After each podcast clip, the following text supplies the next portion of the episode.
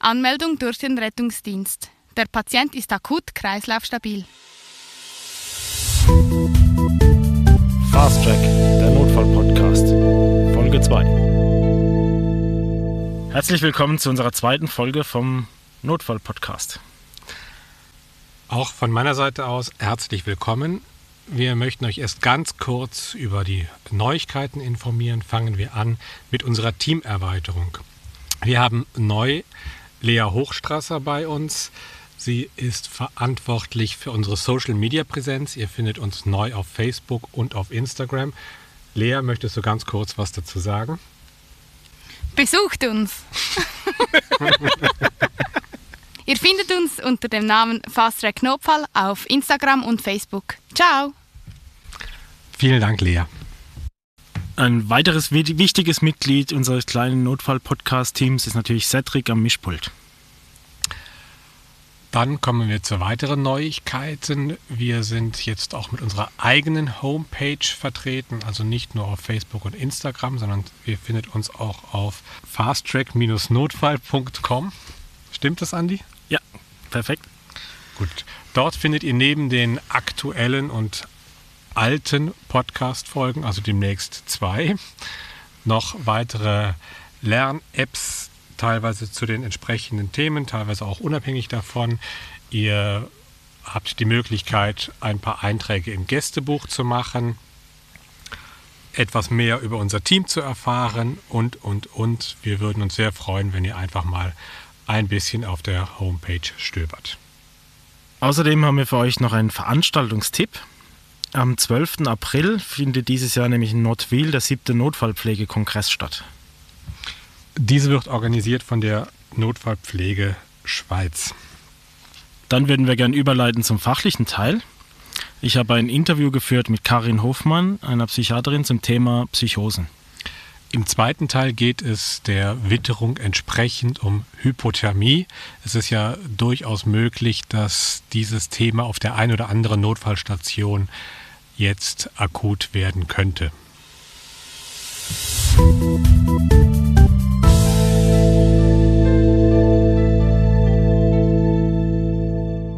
So, für die zweite Folge von unserem Podcast haben wir uns äh, zum Thema Psychose äh, mit die Karin eingeladen. Sie ist Konsiliar- und Liaison-Psychiaterin im Spital. Herzlich willkommen, Karin. Hallo, danke schön. und dann würde ich gerade anfangen mit der ersten Frage. Ähm, was sind für dich Hinweise, dass ein Patient psychotisch ist? Wenn jetzt zum Beispiel ein Patient in einem akuten Erregungszustand kommt. Mhm. Ja, ähm, zum einen sicher mal klassische Symptome wie zum Beispiel Halluzinationen, also dass er Stimmen hört oder Dinge sieht. Dann zum anderen vielleicht Wahnvorstellungen, von denen er berichtet oder Wahnideen oder auch Ich-Störungen. Was bedeutet denn Ich-Störungen? Ich-Störung, das bedeutet, dass der Mensch die Grenze zwischen dem eigenen Sein, also dem Körper, dem Ich und gegenüber der Umwelt verkennt oder nicht mehr die, die Grenze spürt, also dass er zum Beispiel denkt, dass er fremd beeinflusst wird, dass seine Gedanken entzogen werden oder ihm Gedanken eingegeben werden oder beispielsweise auch, dass er ganz komische Körperempfindungen wahrnimmt, dass eine Extremität extrem groß ist oder klein oder nicht zum Körper zugehörig ist. Das sind Beispiele für Ich-Störungen. Beispiele für Halluzinationen wären dann praktisch akustische Halluzinationen, optische Halluzinationen. Genau, Stimmen hören, dass man äh, verschiedene Dialoge mithören kann. Das wären die akustischen Halluzinationen und die optischen Halluzinationen, dass man beispielsweise bei einem Alkoholentzugsdelir, dass man weiße Mäuse sieht oder Ungeziefer oder Waldtiere, die natürlich im Raum, also im Spital nicht vorhanden sein können. Das sind so ganz klassische Symptome für einen Mensch, der eine psychotische Störung hat. Dann kann man aber auch über das Verhalten einige Informationen gewinnen. Das heißt, wenn ein Patient eher ruhig in der Koje liegt, ähm, vielleicht auch Leute mustert oder verängstigt schaut, mutistisch ist, also nicht spricht, sich nicht mitteilt, oder ängstlich wirkt, weil er die Realität verändert wahrnimmt, also beispielsweise, dass harmlose Situationen als Bedrohung interpretiert werden können. Warum werden Patienten mit dem Verdacht auf eine Psychose oder die in einem akuten Erregungszustand sind, eigentlich zuerst ins Spital gebracht und nicht in der Psychiatrie, die eigentlich besser damit umgehen kann mit solchen Patienten? Das ist eine berechtigte Frage. Aber wenn man sich überlegt, dass es ähm, verschiedene Formen von psychotischen Störungen gibt, also beziehungsweise die Ursachen sind sehr unterschiedlich bei den, bei den psychotischen Störungen, macht es durchaus Sinn. Und zwar kann man so grob die organischen psychotischen Störungen von den nicht-organischen psychotischen Störungen unterteilen. Das bedeutet organisch, das wären Patienten, die zum Beispiel irgendeine Art von Demenz haben oder die ein Schädel-Hirntrauma erlitten haben oder die vielleicht unter einem Medikamenteneinfluss oder Drogeneinfluss stehen oder eine Immun Autoimmunerkrankung ähm, haben. Hiervon grenzen wir die eben nicht organischen psychotischen Störungen davon ab. Das sind die psychotischen Störungen, die beispielsweise ähm, aus dem schizophrenen Formenkreis sind. Schizophrenien gehören hier dazu. Oder die affektiven psychotischen Störungen, das heißt, wenn jemand depressiv ist oder in der Manie ist oder eine bipolare Störung hat. Das heißt, wenn wir die organische psychotische Störung haben und wir wissen, dass somatisch ähm, die, eine Grunderkrankung dafür verantwortlich ist, dass der Patient psychotisch ist, dann muss man in erster Linie natürlich eine somatische Abklärung in die Wege leiten, die man dann auch natürlich in einem somatischen Spital behandeln muss. Und dann sollten auch die psychotischen Symptome rückläufig sein. Das heißt, ähm, wenn so ein psychotischer Zustand auftritt, muss ich immer erst organische Ursachen ausschließen. Welche Untersuchungen gehören denn zu so einer somatischen Abklärung? Als erstes würde ich eine Laboruntersuchung veranlassen. Hierbei würden wir schauen, ob eine Elektrolytstörung vorliegt, ob vielleicht ein Vitaminmangel vorliegt oder eine Hormonstörung, beispielsweise die Schilddrüse kann gestört sein in einer Unterfunktion sein und dadurch psychotische Symptome verursachen oder depressive Symptome verursachen. Als zweites würde ich noch eine Bildgebung erwägen, beispielsweise ein MRI oder ein CT. Hierbei würden wir schauen, ob wir vielleicht tumoröse Veränderungen im Gehirn erkennen können. Und ganz wichtig auch noch eine ausführliche Medikamentenanamnese. Es gibt Medikamente wie beispielsweise die Corticosteroide oder auch Antibiotika, die stellenweise zu psychotischen Symptomen führen können. Was sind bei psychotischen Patienten für dich Hinweise auf eine drohende Selbst- oder Fremdgefährdung? Bei psychotischen Patienten muss man aufpassen, da die Stimmung schnell kippen kann. Das heißt, ein Patient, der ängstlich wirkt, kann plötzlich schnell agitiert sein, also erregt sein. Und wenn man denkt, dass ja die Wahrnehmung gestört ist, besteht da eigentlich per se schon eine latente Selbst- oder Fremdgefährdung. Es hängt auch vom Schwergrad der psychotischen Symptome ab. Also beispielsweise, wenn ein Patient einen einfachen Wahn hat, ein Liebeswahn, dann mache ich mir weniger Sorgen, wie wenn ein Patient eine komplexe Wahnvorstellung hat, beispielsweise, dass verschiedene Menschen ihn töten wollen und dass, wenn er sie zuerst umbringt, dass er dann sicher ist. Da mache ich mir viel mehr Sorgen bezüglich einer Selbst- und Fremdgefährdung wie im ersten Beispiel. Dann gibt es natürlich noch die ganz klaren Hinweise für eine drohende Selbst- und Fremdgefährdung, wenn die Patienten beispielsweise ankündigen, dass sie sich etwas antun werden oder dass sie andere verletzen werden. sich, habe ich eine Möglichkeit, das im Verhalten vom Patienten zu sehen, wenn sich so etwas ankündigt, ohne dass er es konkret sagt? Ja, beispielsweise, wenn du bemerkst, dass der Patient zunehmend angespannt wird, unruhig, agitiert, vielleicht auch laut, beleidigend oder er sich zunehmend zurückzieht, misstrauisch wird. Das sind typische Hinweise dafür.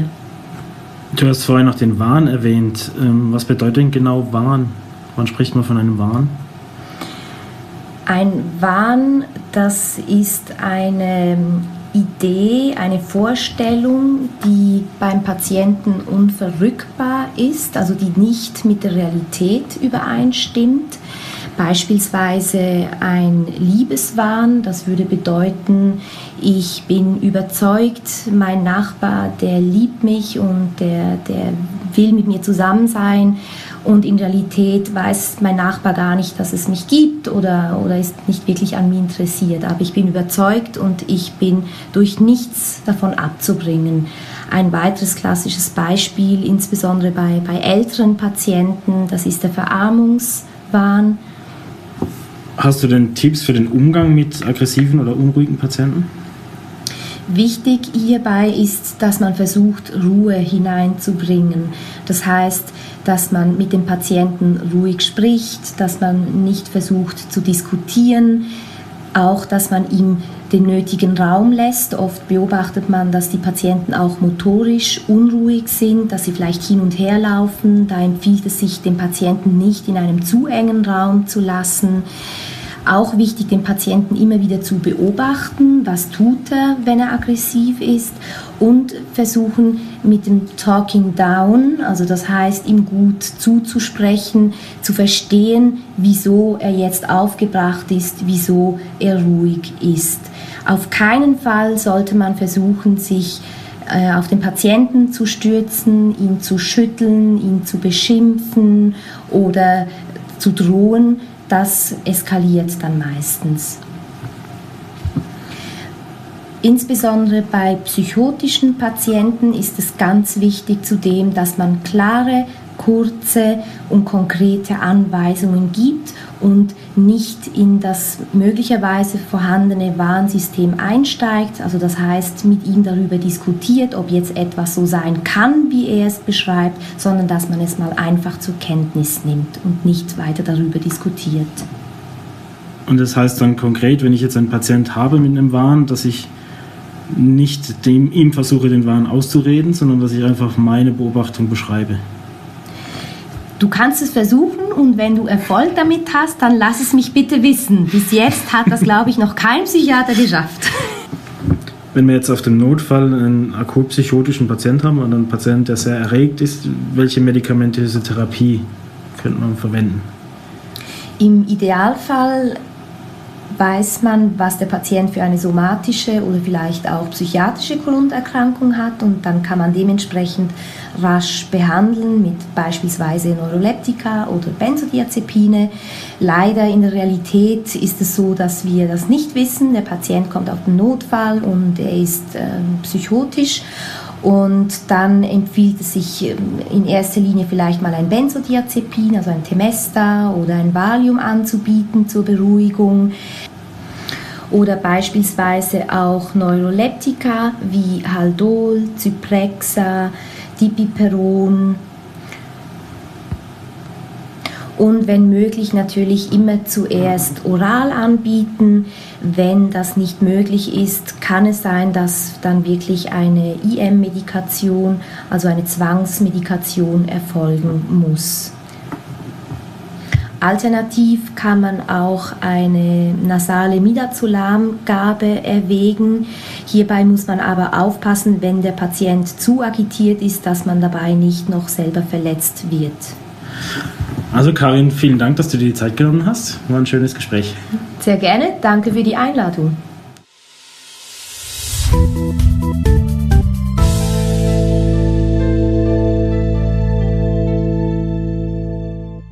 Kommen wir zum nächsten Thema, die Hypothermie bzw. die Unterkühlung, definiert durch eine per Kerntemperatur kleiner 35 Grad. Die Ätiologie ist häufig Wassernotfälle, zum Beispiel Ertrinken, Einbruch im Eis oder einfach kalte Umgebung durch verletzte oder desorientierte Personen im Freien, beziehungsweise natürlich auch Lawinenopfer.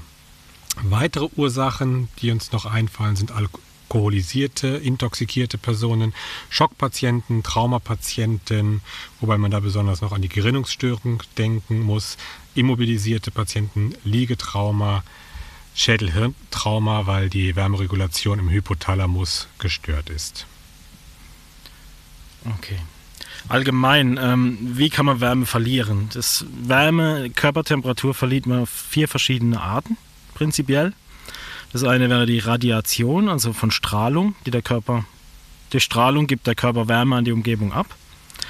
Durch Konduktion ähm, wird die Wärme abgegeben durch den Kontakt von einer kalten Oberfläche zu einer kalten Oberfläche, also zum Beispiel jemand, der am Boden liegt, am kalten.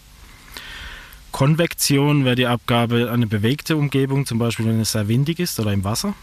Und Evaporation wäre durch die Verdunstung, zum Beispiel bei Schwitzen.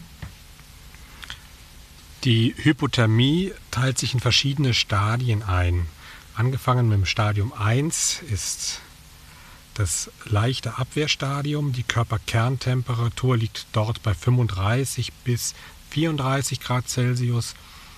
Es kommt zu einer äh, zu einem gesteigerten Sympathikotonus, ge gefolgt dadurch natürlich ein gesteigerter Stoffwechsel, eine periphere Vasokonstriktion mit Tachykardie, Hypertonie und Tachypnoe und natürlich ein erhöhtes Muskelzittern, da der Körper so in die Wärmeproduktion geht. Stadium 2 der Hypothermie wäre eine milde Hypothermie, es wird auch Erschöpfungsstadium genannt. Da liegt die Körpertemperatur zwischen 33 und 31 Grad Celsius. Es ist charakterisiert durch einen reduzierten Sympathikotonus und dadurch reduziert sich schon der Stoffwechsel. Es kommt zu Elektrolytstörungen, es kann zu Hypo- oder Hyperkaliämie kommen. Es kommt zu einer peripheren Vasokonstriktion, also zu, zu einer Zentralisation.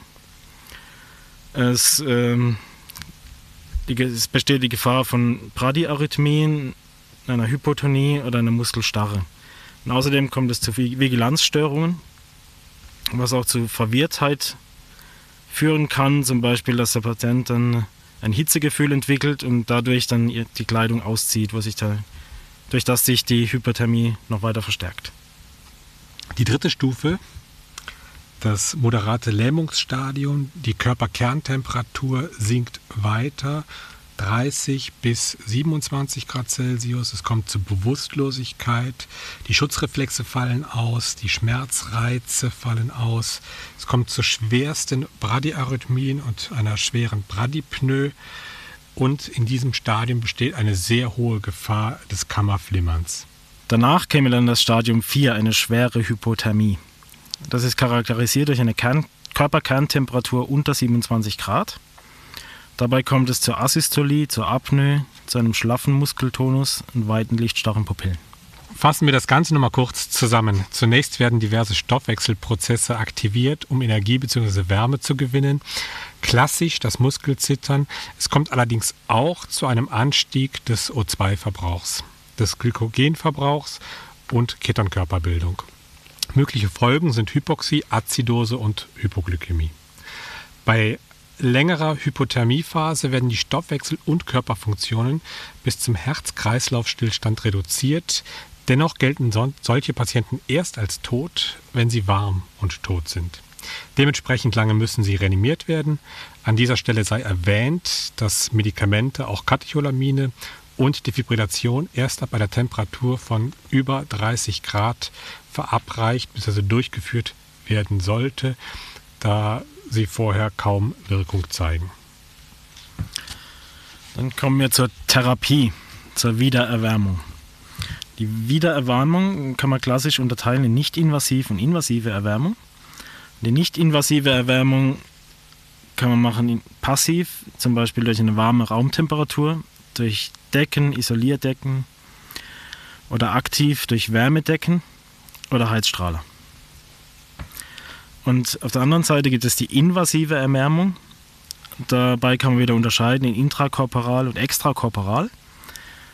Die intrakorporale Erwärmung wird durch warme Infusionslösungen, durch warme Inhalationsgase, durch Peritoneal- oder Pleuralavage oder durch intravaskuläre Kathetersysteme. Extrakorporal wäre Hämodialyse, ein kardiopulmonaler Bypass, einen venovenösen Schand oder einen arteriovenösen Schand zu legen. Äh, wichtig sind noch diverse Risiken zu erwähnen. Vor allem ist es sehr wichtig, dass die Patienten sowohl bei der Bergung als auch später im Spital möglichst wenig bewegt werden. Es kann dadurch zu einer schnellen Mischung des kälteren peripheren Blutes mit dem warmen zentralen Blut kommen, was wiederum ein Kammerflimmern auslösen kann. Außerdem gibt es noch die sogenannte Nachkühlung, auch Afterdrop genannt. Nach der Rettung des Patienten muss mit einem weiteren Abfall der Körperkerntemperatur bis zu 3 Grad Celsius gerechnet werden. Unter anderem, weil halt das kalte periphere Blut wieder zurück in den Kreislauf fließt. Es gibt außerdem den sogenannten Wiedererwärmungskollaps. Durch aktives Wiedererwärmen der Extremitäten kommt es zur peripheren Vasodilatation, die mit Hypotonie bis hin zum Kreislaufversagen einhergehen kann. Besondere Merkpunkte zur Hypothermie noch als Zusammenfassung. Die initiale Strategie ist nicht die aktive Wiedererwärmung, sondern der Schutz vor weiterer Auskühlung. Mit der kardiopulmonalen Reanimation muss so früh wie möglich begonnen werden. Hypothermie ist für das neurologische Outcome protektiv.